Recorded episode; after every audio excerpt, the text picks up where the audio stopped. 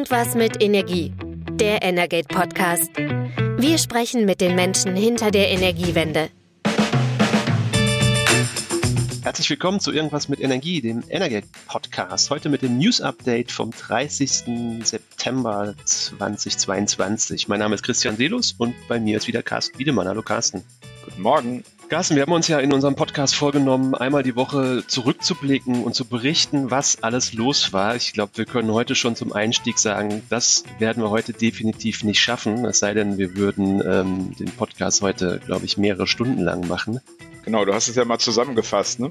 Ja, es war irre viel los und ich habe einfach nochmal ganz kurz ähm, bei uns die, die wichtigsten Themen, die so in den letzten Tagen waren, mal kurz drauf geguckt und ähm, es ist eine lange, lange Liste, aber es gibt auf jeden Fall ein paar Aufreger-Themen, ähm, die wir ein bisschen näher beleuchten wollen. Aber gucken wir mal zurück, was war denn eigentlich diese Woche? Also, es gab eine Einigung über den Weiterbetrieb, vermutlichen Weiterbetrieb äh, der deutschen Atomkraftwerke ISA 2 und Neckar-Westheim 2. Ähm, das war ja eine Zeit lang ungewiss. Unternehmen, Politik haben sich gestritten. Da gibt's jetzt also eine Verständigung, wie das weitergehen soll. Ähm, ganz so einig war man sich auch zwischen Betreibern und Politik nicht bei den Kohlekraftwerken. Ähm, die Politik hat sich gewünscht, dass die Kohlekraftwerke wieder zurück ans ähm, viele Kohlekraftwerke wieder zurück ans Netz kommen. Ähm, die Betreiber haben gesagt, die Rahmenbedingungen sind nicht so, ähm, als dass wir da äh, großes Interesse dran hätten. Da hat die Regierung nachgelegt und wir haben ähm, auch diese Woche dann direkt gesehen, äh, mehrere Betreiber haben angekündigt, jetzt wieder Kohlekraftwerke in Betrieb zu setzen, um auch einfach das Stromangebot in der aktuellen Energiekrise dann zu erhöhen. Es gab im Bundestag ähm, Beschlüsse zur Verbesserung der Förderbedingungen für Solar- und Bioenergie. Ähm, das Bundeskartellamt hat erweiterte ähm, ähm, ja, Instrumente an die Hand gekriegt, um ähm, gegen hohe Preisbildung in bestimmten Sektoren vorzugehen. Ähm, Olaf Scholz, unser Bundeskanzler, war unterwegs in den arabischen Staaten. Er hat eine erste LNG-Lieferung mitgebracht aus den Vereinten Arabischen Emiraten. Corona hat er übrigens auch mitgebracht. Ja, Corona hat er auch vermutlich von dort noch mitgebracht, aus dem Flieger, wie auch immer. Haben wir gesehen, dass da nicht so Masken getragen werden. Ähm, ja, eine kleine Menge LNG, noch nicht nennenswert, aber ein Auftakt. Auch mit Katar werden die Gespräche weitergeführt. Auch da ähm, soll jetzt doch vermutlich äh, ein Vertrag über LNG-Lieferungen noch geschlossen werden. LNG war auch ein anderes Thema. Es gibt ja dieses privat finanzierte Projekt ähm, ähm, am Hafen von Lubmin ähm, von der Firma Regas. Ähm, ich würde sagen, es gab gewisse Zweifel, ob dieses Projekt tatsächlich realisiert wird, weil man die Akteure, die dahinter stehen, auch nicht kannte. Aber jetzt investiert Macquarie Capital in dieses Projekt. Den Akteur kennt man. Ähm, der hat viel Geld. Ähm, also ist durchaus auch davon auszugehen, dass dieses Projekt wirklich auch kommt. Und ähm, es gab von anderen Unternehmen noch Ra Nachrichten. Du hast mit dem neuen LEAG-Chef, der seit ein paar Monaten im Amt ist, gesprochen. Ähm, die LEAG will ähm, vom Braunkohleverstromer zu einem richtig grünen Unternehmen werden spannende Sache, könnten wir auch lange drüber reden, müssen wir gucken, ob wir später noch Zeit finden. Ähm, andere Unternehmen werden gerade verklagt, die RWE von Umweltschützern, die GASAG von Verbraucherschützern.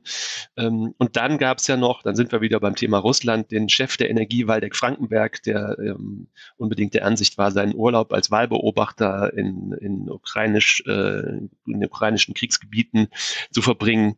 Ähm, das hatte zur Folge, dass er jetzt seinen Posten verloren hat, war auch Anfang der Woche. Also wahnsinnig viele Themen ähm, und das ist nur ein Ausschnitt. Aber der Aufreger der Woche, mindestens ein Aufreger der Woche, war definitiv ein anderer Explosion in der Ostsee. Ominöse äh, Lecks in äh, zeitgleiche Lecks in äh, den Gaspipelines Nord Stream 1 und 2. Insgesamt gestern, also es waren erst hieß es, es seien drei, die seit gestern wissen wir, es sind vier, die im Abstand von bis zu 50 Kilometer liegen, zeitgleich aufgetreten sind. Also das gab dann einen starken Druckabfall und dann war natürlich sehr schnell klar, hm, also da ist jetzt kein, ich weiß gar nicht, ob es Schweinswale in der Ostsee gibt, es ist kein Schweinswal drauf gelandet, es ist auch keine Fähre drauf geknallt, äh, es hat kein Erdbeben gegeben. Es wurden zwar sozusagen seismografisch Erschütterungen gemessen, ähm, eben lokal dort, so dass man jetzt auch weiß, das ist auch nachweislich festgestellt, es müssen größere Mengen an Sprengstoff gewesen sein, die da Löcher in die Leitung gerissen haben. Ähm, Nord Stream 2 war ja nicht in Betrieb, aber eben befüllt mit Gas, was jetzt nun aufströmt. Ich denke, die meisten, die jetzt diesen Podcast hören, haben diese Bilder im Kopf, äh, die man da gesehen hat. Ähm, und bei Nord Stream 1, das war ja bis Anfang September kam da ja noch Gas, war natürlich auch noch Gas drin, das strömt jetzt alles aus. Also ist natürlich auch umweltmäßig äh, nicht so ganz ohne, auch wenn jetzt keine direkte Gefahr, also was Explosionen angeht, äh, passiert. Aber die große, große Frage ist natürlich, wer steckt dahinter? Und die Frage beantwortet man dann natürlich immer, wer hat ein Interesse daran, dass jetzt wahrscheinlich nie wieder Gas über diese beiden Röhren bekommt. Und hm. da könnten wir jetzt wahrscheinlich auch stundenlang drüber reden. Ja, ja, also du hast gesagt, die Schweinswale, ja klar, die gibt's natürlich in der Ostsee, die waren es nicht. Die sind auch äh, eigentlich ziemlich klein, wenn man die mal sieht. Die haben ja nur die Größe eines Delfins. Das reicht nicht. Es gab jetzt gerade ähm, heute tatsächlich auch nochmal Meldungen, da heißt es, also um diese Rohre aufzubrechen, braucht es jede Menge äh, Sprengkraft, weil, also gucken wir mal ganz kurz auf die Rohre. Was sind das für Rohre? Das sind ähm, Stahlrohre ähm, mit, mit dicken Wänden, ähm, die verschiedene Beschichtungen haben, aber auf jeden Fall auch nochmal mit einer richtig dicken Betonummantelung versehen sind, ähm, bis zu elf Zentimeter dick. Ähm, das heißt also kein Anker von einem großen Schiff, der sich darin verheddert, äh, kein Schweinswall, äh, ähm, hat da irgendwie eine Chance, irgendeine Beschädigung äh, dran zu verursachen, sondern äh, man geht davon aus, dass ähm, bis zu 500 Kilogramm TNT für die einzelnen Explosionen ursächlich gewesen sein müssen, um entsprechende Schäden zu verursachen. Es war noch niemand unten, noch kein Tauchroboter konnte Bilder davon machen, was passiert ist, aber man geht davon aus, auch einfach aufgrund ähm, der Schnelligkeit des Druckverlustes, dass es sich um richtig große Risse und Löcher handelt. Also da ist ein enormer Schaden entstanden. Und du hast die Bilder gerade angesprochen. Da treten jetzt Unmengen an, an Erdgas, an Methan aus. Das ist ähm, hochklimaschädlich. Also Methan ist weitaus klimaschädlicher als, als CO2. Ähm, das verursacht auf jeden Fall ähm, einen, einen größeren Klimaschaden.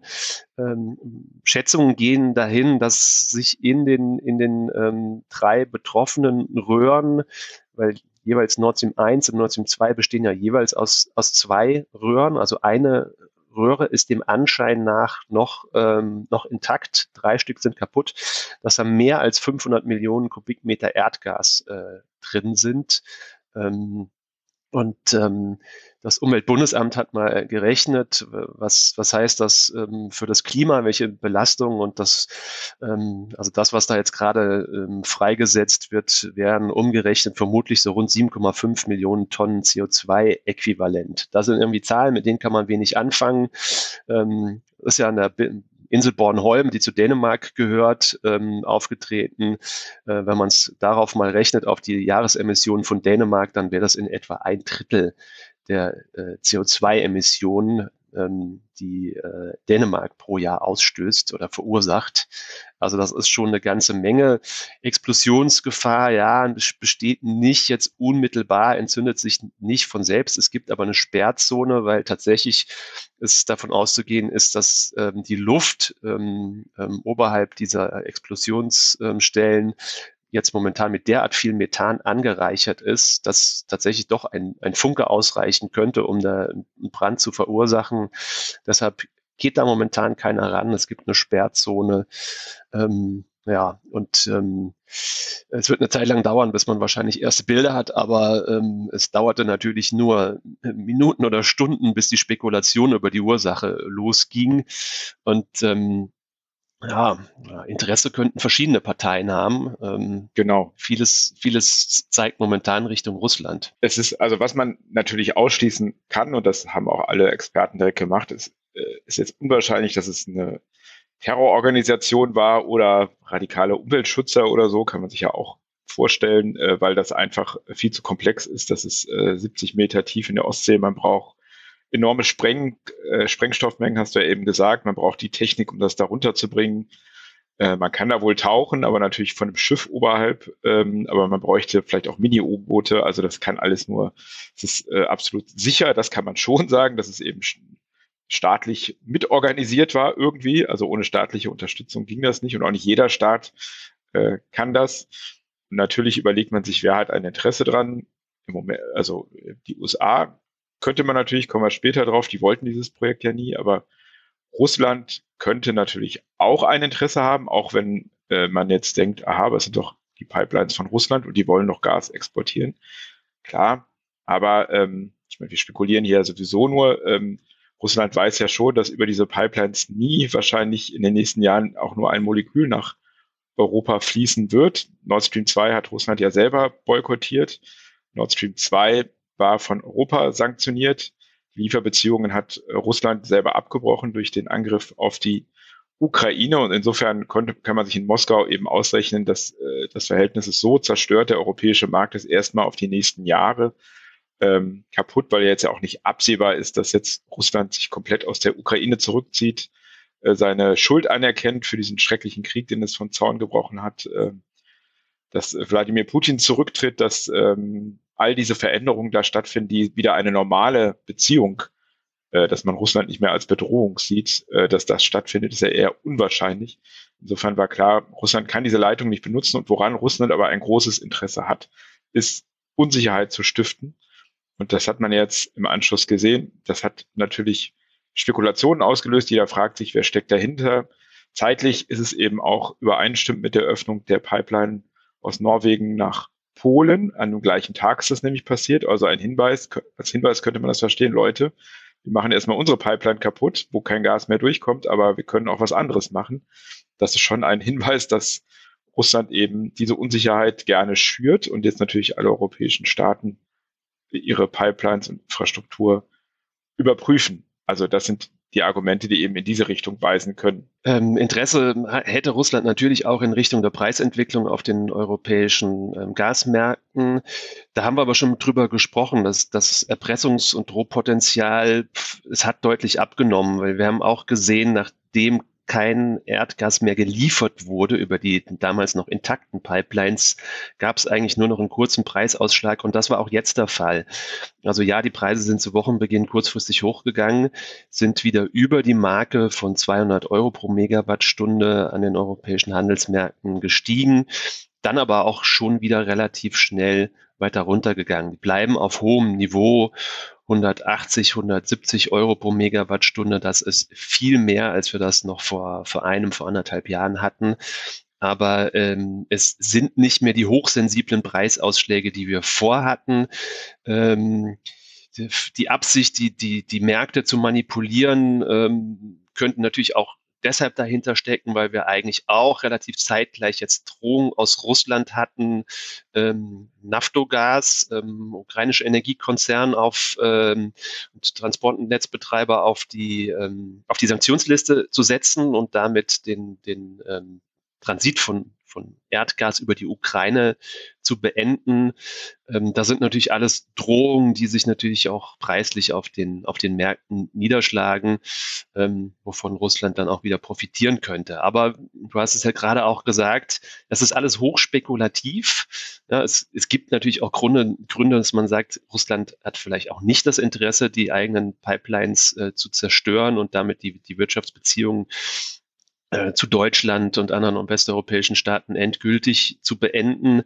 Ähm, es gab wahnsinnig viel Kritik an, den, an dem Ausbau der, der Nord Stream Pipelines, insbesondere am Bau von Nord Stream 2 ähm, unter der Regentschaft von, von Donald Trump in den USA. Ähm, gab es auch große Verwerfungen zwischen, zwischen Deutschland und den USA.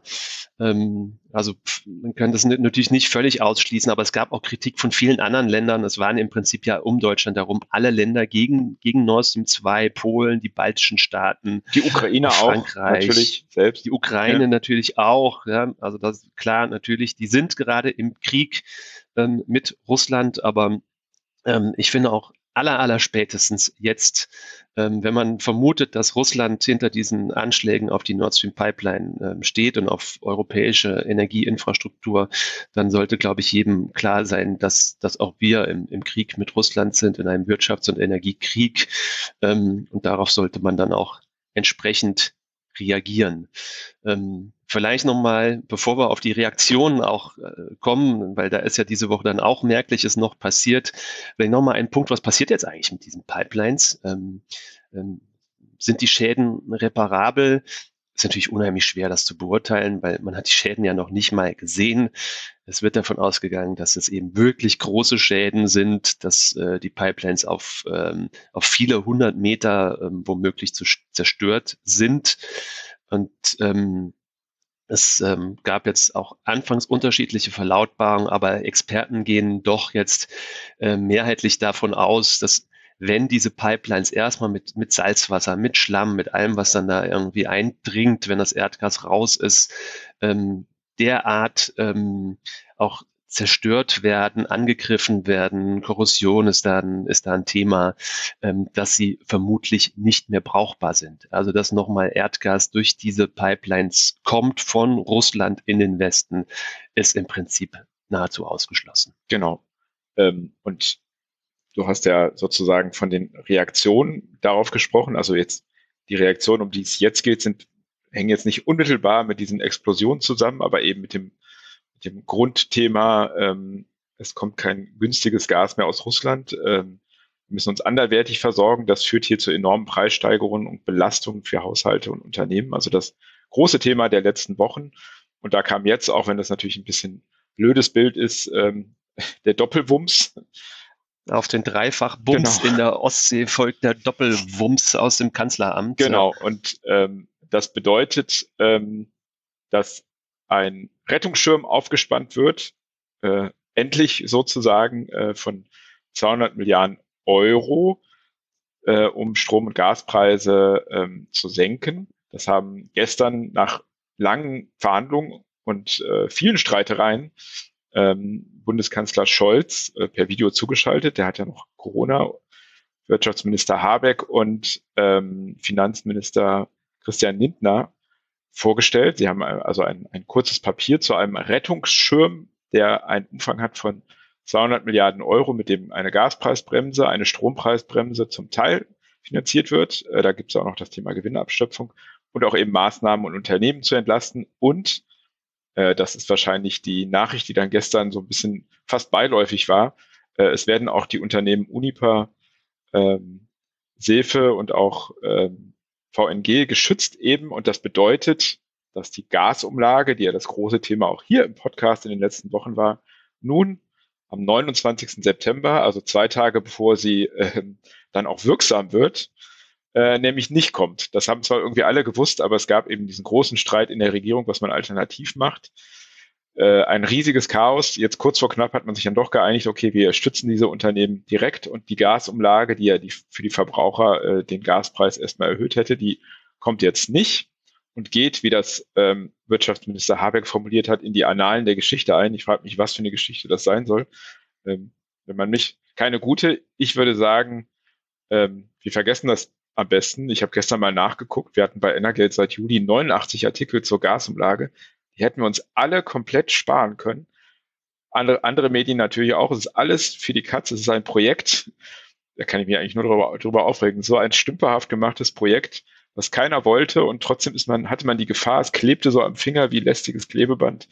Ähm, äh, das war halt ein Problem, das dann loszuwerden und das hat man jetzt nur mit dieser Last-Minute-Einigung ähm, beschlossen. Die ist ja auch wirklich nötig. Also so ein Rettungsschirm von 200 Milliarden Euro hört sich viel an wenn man es vergleicht mit dem Rettungsschirm bei Corona, das waren 600 Milliarden, bei der Bankenrettung 500 Milliarden, ist also im Prinzip gar nicht so viel. Ähm, das Problem war eben, man wollte vermeiden, dass die Schuldenbremse aufbricht, also das wollte die FDP und hat sich jetzt eben für die Variante Wirtschafts- und Stabilitätsfonds entschieden, über den die neuen Schulden aufgenommen werden. Und bei der Strompreisbremse ist so, die soll auch finanziert werden über die Gewinnabschöpfung, haben wir ja auch schon drüber gesprochen, im Strommarkt soll ja für bestimmte Erzeugungstechnologien 180 Euro als Maximalgrenze gelten. Was darüber geht, soll eben dazu verwendet werden. Bei der Strom- und Gaspreisbremse eben ist noch vieles unklar, dass, weil nicht genau steht, welcher Verbrauch und so weiter. Da müssten wir jetzt auch nochmal genau drauf gucken, ähm, was da vielleicht sinnvoll überhaupt ist. Ja, naja, die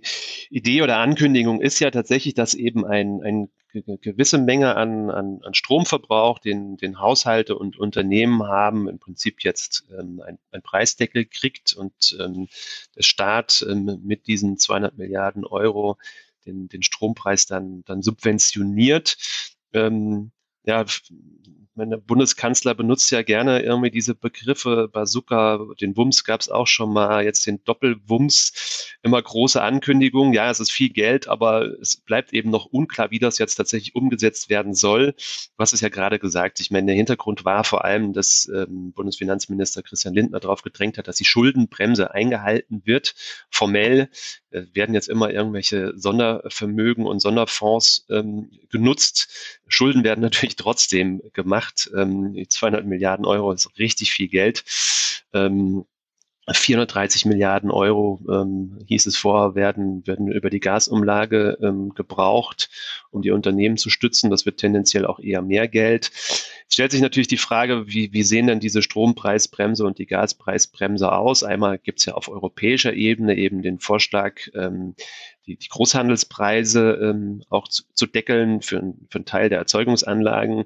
In Deutschland soll es jetzt ein, ein anderes Modell geben, wie ich gerade gesagt habe, ein gewisses Kontingent des, des Stromverbrauchs und dann vermutlich auch des Gasverbrauchs soll eben preislich gedeckelt sein. Und da können wir mal in unser Nachbarland Österreich gucken. Da haben wir im Podcast auch schon mal drüber gesprochen.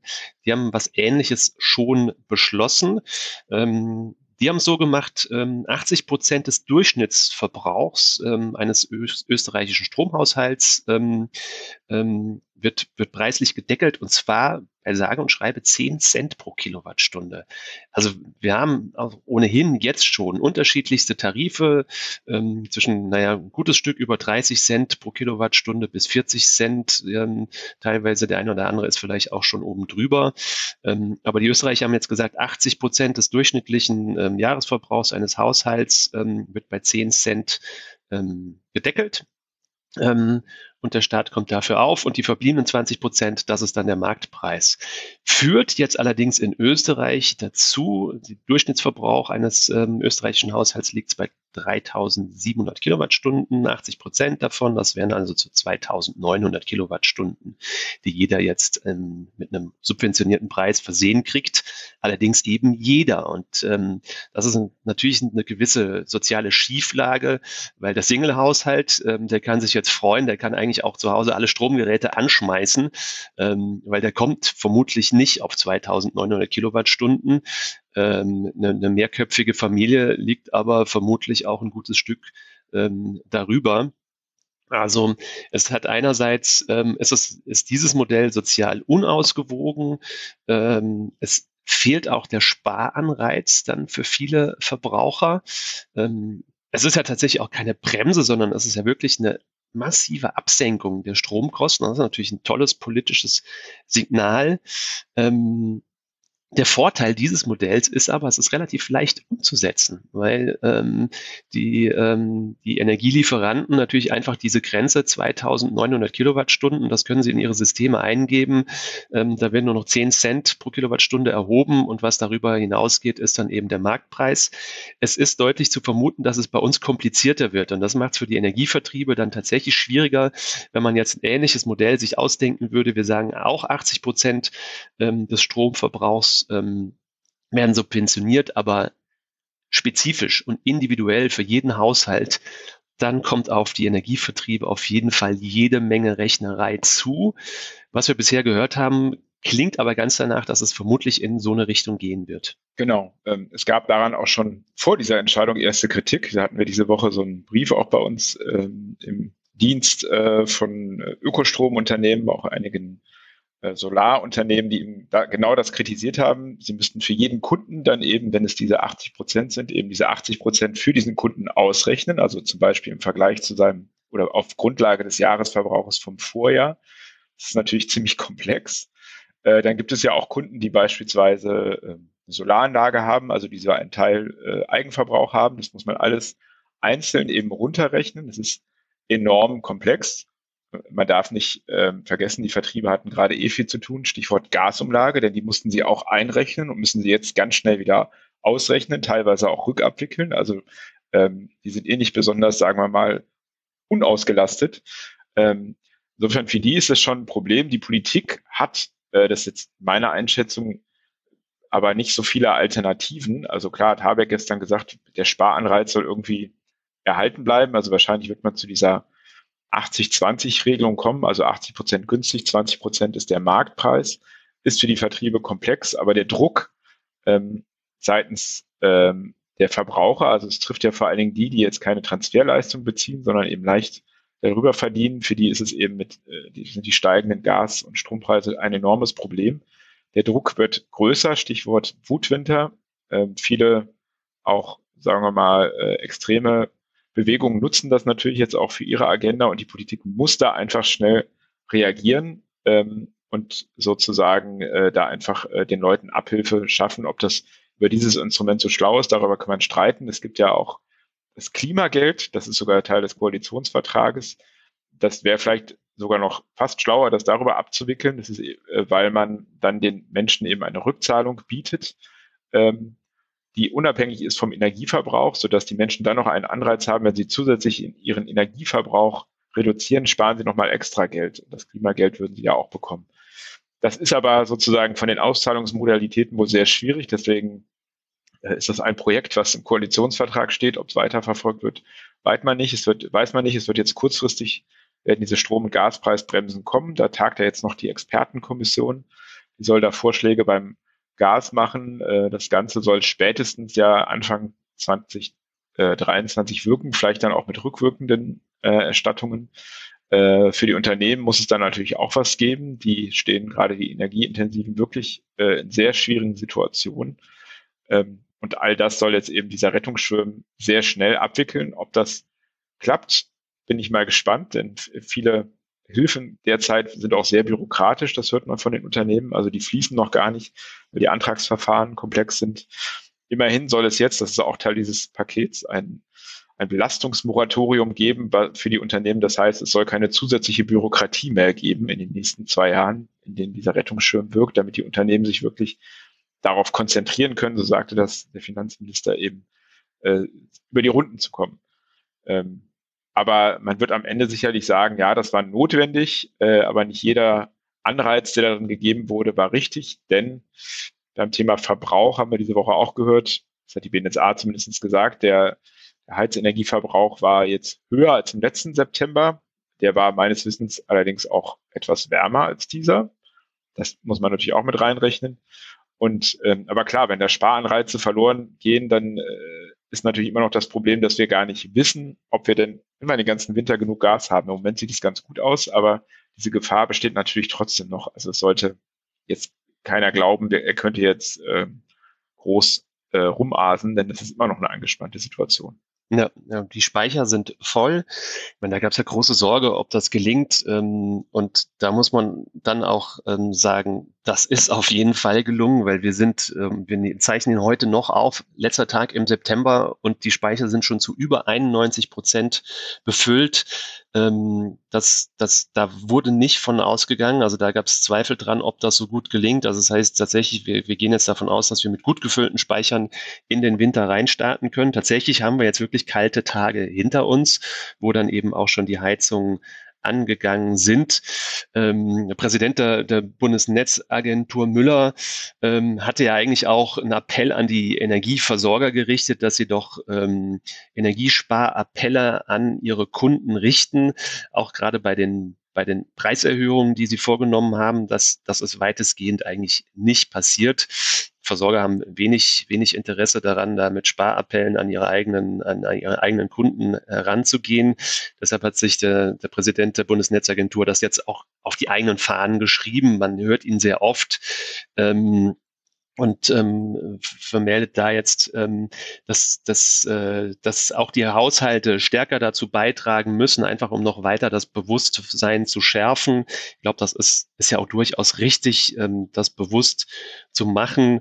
Ähm, gleichzeitig wird tatsächlich da aber auch nochmal ein, ein Hebel vergessen, der ja durchaus auch in die Zuständigkeit der Bundesnetzagentur fällt, nämlich die Gaskraftwerke. Ähm, hat mir gestern ehrlich gesagt nicht gefallen, dass ähm, in, der, in der Mitteilung der Bundes Bundesnetzagentur dazu nichts drin stand. Es wurde irgendwie berichtet, dass die Industrie den Verbrauch um, um rund 20 Prozent gesenkt hat. Ähm, das ist mit Blick auf den Gasverbrauch eine gute Nachricht. Mit Blick auf die Wirtschaftsleistung und auf die, die Wirtschaftskraft dieser Unternehmen ist es, ist es ja tatsächlich keine, keine gute Leistung. Wir haben bei der Bundesnetzagentur nochmal nachgefragt, wie sieht es mit den Gaskraftwerken aus? Sie hatten uns gesagt, die wären in die Zahlen Industrie mit eingerechnet. Das macht man normalerweise nicht, muss man auch so sagen. Normalerweise wird der Gasverbrauch aufgeteilt auf, auf industrielle Verbraucher, auf, ähm, auf Gewerbe, Handel, auf die Haushalte und eben auf die Bereiche Stromerzeugung und Fernwärme. Äh, uns wurde gesagt, das wurde in diesen Bereich inkludiert. Ähm, aber ich finde, ehrlicherweise hätte schon auch dazu gehört, ähm, nochmal in die Bilanz mit reinzupacken, dass wir momentan deutlich mehr Erdgas ähm, verstromen. Ähm, nicht zu einer ehrlichen Bilanz gehört das dazu und das fällt auch unter die Zuständigkeit der Bundesnetzagentur, hätte man mit reinpacken können. Aber die Agenda, die kommunikative Agenda der Bundesnetzagentur und des Präsidenten ist momentan eine andere. Es geht natürlich darum, die Haushalte irgendwie wach zu rütteln und zu sagen, überlegt euch doch bitte dreimal, ob ihr äh, die Heizung ähm, anmacht oder nicht. Aber wir sehen es alle, sobald die Raumtemperatur auf so 18 Grad sinkt und es sitzt jemand im Homeoffice, es wird dann auch äh, langsam ungemütlich und man muss sich was einfallen lassen. Wir haben ähm, Wobei einige Kollegen von uns mit Decken zu Hause sitzen, also und, und sozusagen Gas sparen. Wir hatten einen, einen sehr amüsanten Austausch in, in unserem Intranet, ähm, wer jetzt gerade was macht. Ich würde es mal zusammenfassen. Es klang durchaus so, dass die Energate-Belegschaft auf die 20 Prozent Minus kommt. Ähm, da war von, von Wolldecken und wärmenden Katzen ähm, zu lesen. Also da passiert einiges, aber der Appell geht natürlich an die Gesamtbevölkerung. Aber du hast es auch gesagt, ne? wir erleben momentan gerade deutlich kältere Tage als in den Vorjahren. Das sollte man, glaube ich, dann auch in der Kommunikation stärker berücksichtigen. Kommen wir doch zum Schluss. Äh, die letzten Minuten sozusagen noch auf etwas, ja, man kann sagen, vielleicht eine gute Nachricht oder was Positives oder man könnte auch sagen, äh, viele Krisen, die wir haben, wurden in der aktuellen Krise vergessen und auch viele Sachen, die viele vorhaben.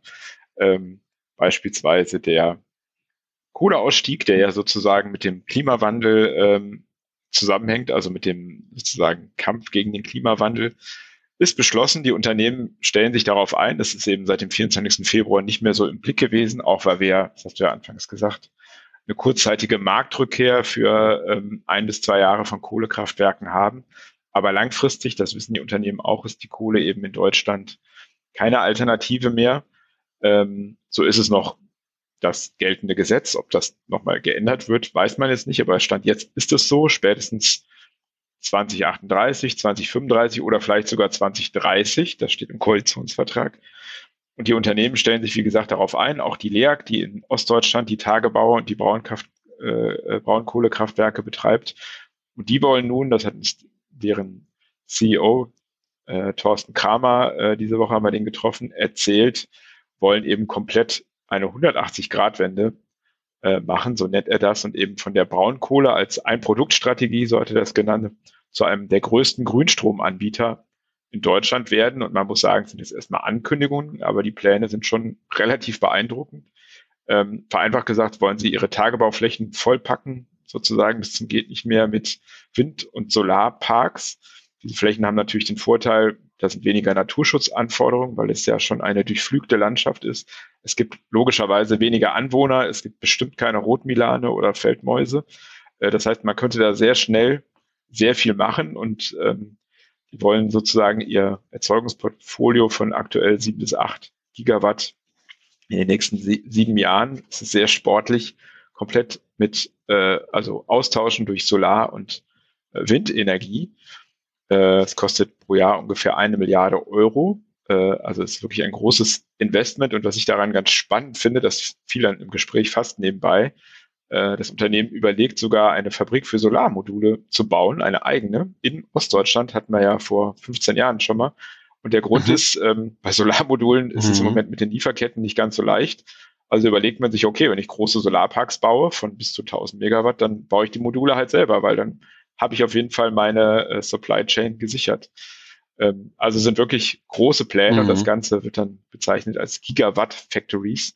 So Ähnliches kennt man auch von anderen Unternehmen, die sich in der Nähe von Berlin angesiedelt haben und die Lausitz würde dann sozusagen ein richtiges Grünstro Grünstrom-Cluster werden, wenn das alles so funktioniert. Hm. Fläche ist da, hast du gesagt. Ähm, kleine Randnotiz, kleine äh, kritische Anmerkung zu dem Thema. Ähm, Teil des äh, Lautsitzer Braunkohlereviers liegt ja auch im Bundesland Sachsen. Ähm, da muss die LERG natürlich dann beachten, dass, äh, dass die Windräder auch ähm, weiter von, von Wohnsiedlungen entfernt zu stehen haben als der Braunkohletagebau. Ähm, ja, da ist, ja, ähm, äh, ist die Wind, Windräder sind ja die, die größte größere Bedrohung als Braunkohlebagger.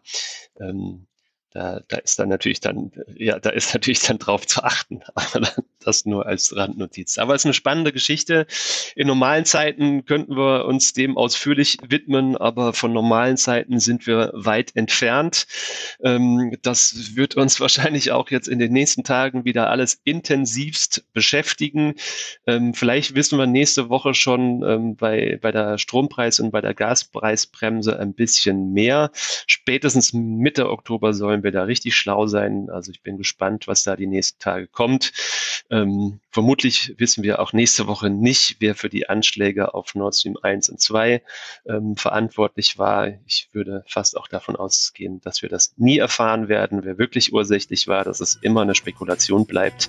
Jeder kann sich dann sein eigenes Bild davon machen. Aber ich bin gespannt auf die Netflix-Serie, die es geben wird. Ja, vermutlich. also da, ich sage, wenn der Fall Rolotius schon ähm, äh, von Bully verfilmt wird, dann ähm, ist, glaube ich, ähm, momentan unser, unser Stoff gibt reichlich Material für Verfilmung. Ja. Bleibt also spannend. In jedem Fall. Gut, Carsten, vielen Dank für diese Woche.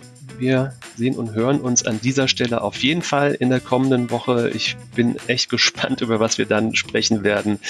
Ähm, es passiert wirklich viel und ähm, ja, wir bleiben am Ball. Wir wünschen eine schöne Woche. Bis dann. Bis bald. Tschüss. Das war Irgendwas mit Energie, der Energate Podcast. Tägliche Infos zur Energiewende liefern wir auf www.energate-messenger.de.